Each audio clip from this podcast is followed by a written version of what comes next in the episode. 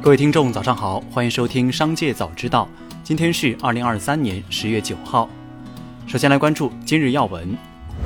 北京市场监管局针对网络售房向社会公开征求意见。文件指出，通过网络等方式销售商品房的，应当通过网络页面以文字、图像等方式进行明码标价。商品房经营者实行明码标价，应当遵循公开、公平、诚实、信用的原则，不得利用价格手段侵犯消费者和其他经营者的合法权益，扰乱市场价格秩序。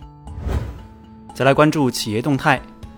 小米在内部宣布最新架构调整，小米集团合伙人、高级副总裁、大家电总裁张峰将离职。在内部邮件中，小米称，张峰是因为个人原因。将于今年十二月完成工作交接后离职。随后，原小米大家电电视部将并入手机部，任命潘俊继续担任电视部总经理，向手机部总裁曾学忠汇报。同时，成立新大家电部，业务包含空调、冰箱、洗衣机等，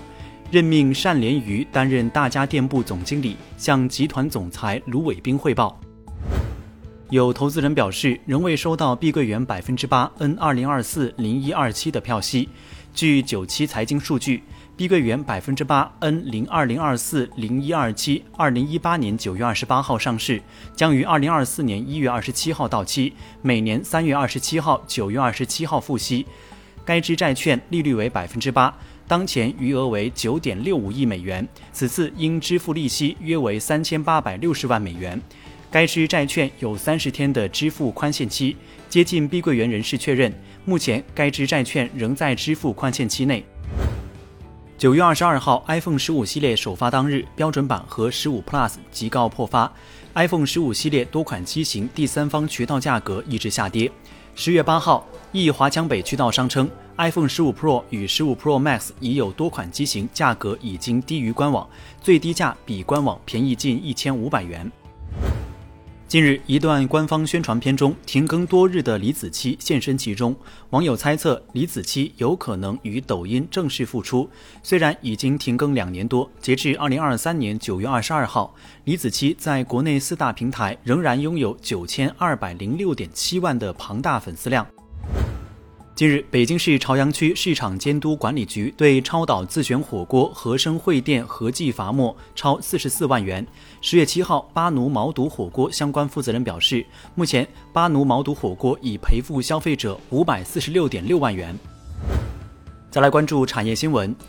联合国粮食及农业组织发布最新数据显示。今年九月，全球食糖价格创近十三年来新高。先前有预测指出，受厄尔尼诺现象影响，印度和泰国等主要产糖国天气条件比正常情况干燥，将导致食糖产量下降。目前，人们担忧二零二三至二零二四榨季全球食糖供应可能趋紧。此外，国际原油价格上涨也在一定程度上推高了食糖价格。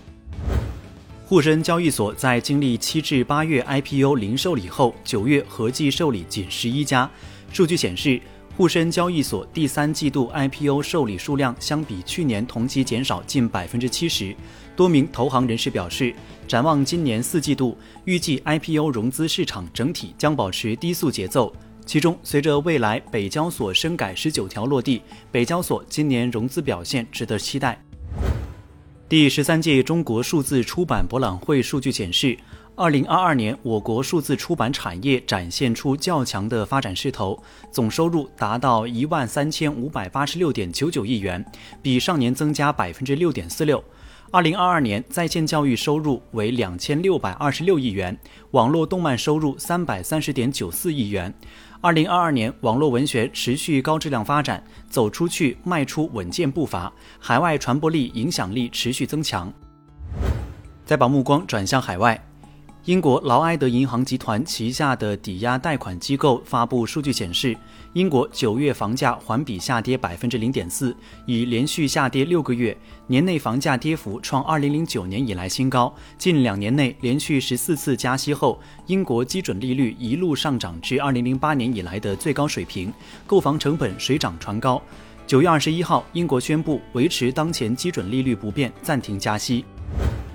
日本农林水产省六号公布的数据显示，八月日本对中国的水产品出口额为三十六亿日元，同比减少百分之六十五点七。这是由于中国从东京电力福岛第一核电站核污水排海前的七月起加强放射性物质检测，之后还全面暂停进口水产品。